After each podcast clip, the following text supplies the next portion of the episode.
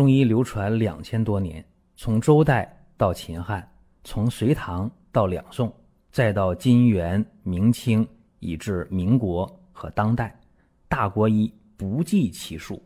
从理论也好，到实践也罢，值得学习的太多了。我们一起去寻宝国医。各位啊，咱今天的音频讲一个产后抑郁的事儿啊。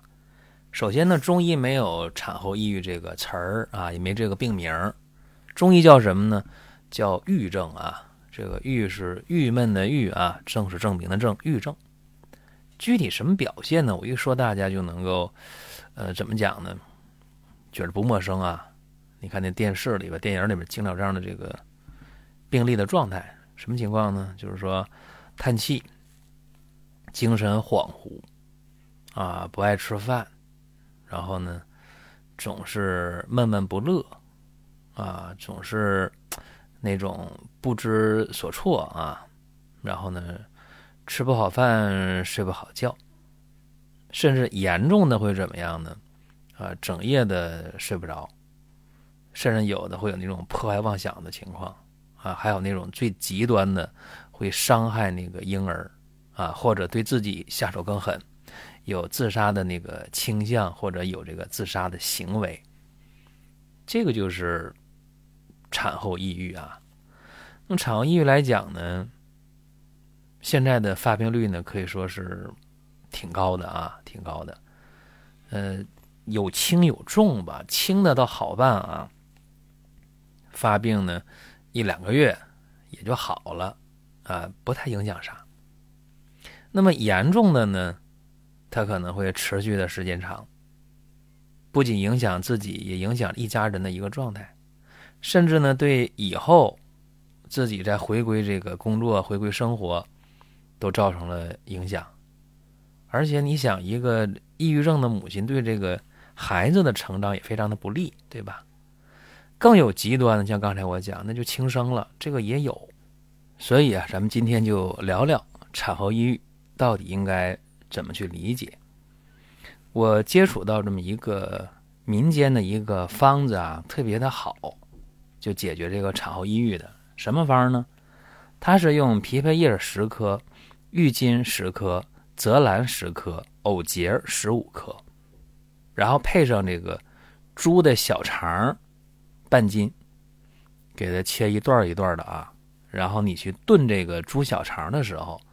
把这四味药给它配上，然后吃的时候啊，这个加点盐啊，煮熟了这个猪小肠之后，汤里加点盐，然后呢，你是吃这个猪小肠，喝这个药汤啊，每天这么一副药啊，连用十天到十四天，这是一副药，这是一个在闽南啊。有这么一个民间的方法，呃，效果还是不错的啊。那么根据这个方法，那么我结合上工作的经验，那么遇到病号的时候，遇到产后抑郁的这个病人的时候，哎，一用，果然这个高手在民间啊。这个民间呢传了这么多年的方法，确实非常的厉害。好了，下面咱们分享一个。呃，具体的病例啊，我讲的是有一个亲属的事儿啊。三十一岁第一次当妈妈，本来是好事儿吧，挺高兴的一件事儿，对吧？结果呢，她产后第五天就开始胸闷啊，觉得上不来气儿啊，然后压抑、叹气啊，中医叫三叹气，一声声的叹气，然后就开始眼神就发直啊。就他爱人觉得不对劲儿啊，他爱人是我亲属，让人给我讲的情况。我说那产后心情不好呗，这个起来喂奶呀，又照顾这么一个新生儿啊，肯定呢有点压抑，有点心理承受上有点问题吧，这也正常，我没太在意啊。然后又过了两天，结果呢就找我帮忙了，说不行，说这事儿呢必须得得用药了。他说已经做检查了，上医院去了，这两天晚上根本睡不着觉啊。眼睛发直，不说话，不吃饭啊，然后觉得就特别压抑、郁闷那种。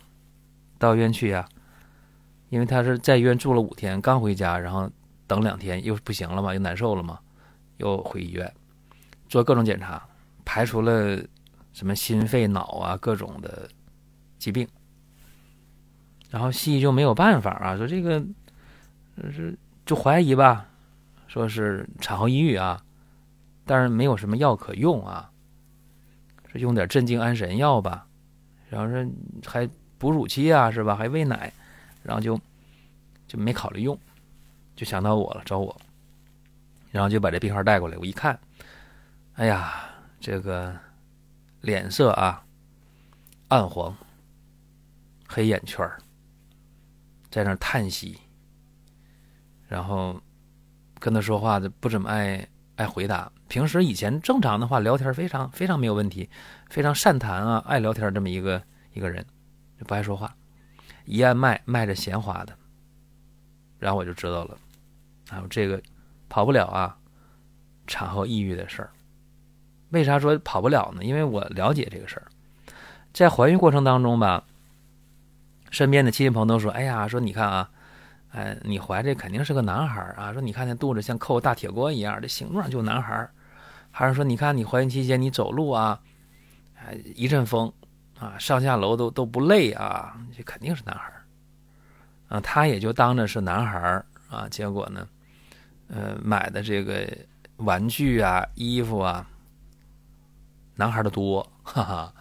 他爱人跟我聊这事儿，然后我一看这事儿定了，产后抑郁对吧？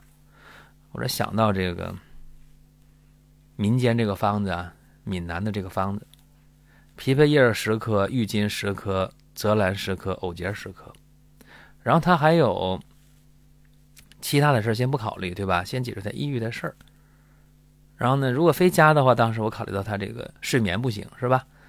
啊，给他加的是呃夜交藤十五克，酸枣仁十克。啊，就这样给他开了五副药。那么用完之后呢，就给我讲，哎，特别好啊，特别好。说怎么好呢？睡眠没问题了，能睡着觉了啊。然后叹气啊、郁闷呢、眼睛发直啊、不吃饭呢，都有缓解。但是呢，又有新问题，说啥呢？说感觉到这个乏呀、累呀啊，然后还说这个嗓子眼的堵有痰。哦，我说好，那调方吧。怎么调方呢？呃，加上半夏九克啊，厚朴十克。半夏厚朴汤，对吧？解决没合气的事儿，堵嗓子眼的事儿，又乏又累没劲儿嘛，对吧？他总也不睡觉，不好好吃饭，能有劲儿吗？那就加上黄芪十克，党参十五克，大枣三枚，给他补补气，是吧？这样的话呢，又开了七副药。这七副药用完之后啊，特别好，怎么好呢？没有症状了，哎，全没了这症状。呃，也不郁闷了，也不叹气了，也能吃饭，也能睡觉了啊，呃，也有笑模样了，然后呢，也能正常带孩子，挺好，不错啊。嗯，怎么说呢？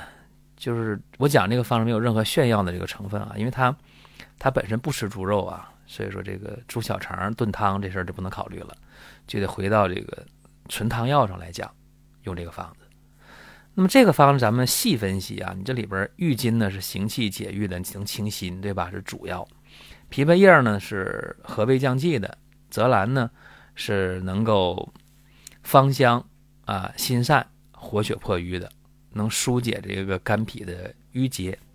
藕节呢是解郁化瘀的，所以整个这个这个打底的这个主方啊，就是说人家这个闽南的民间的这个方子啊。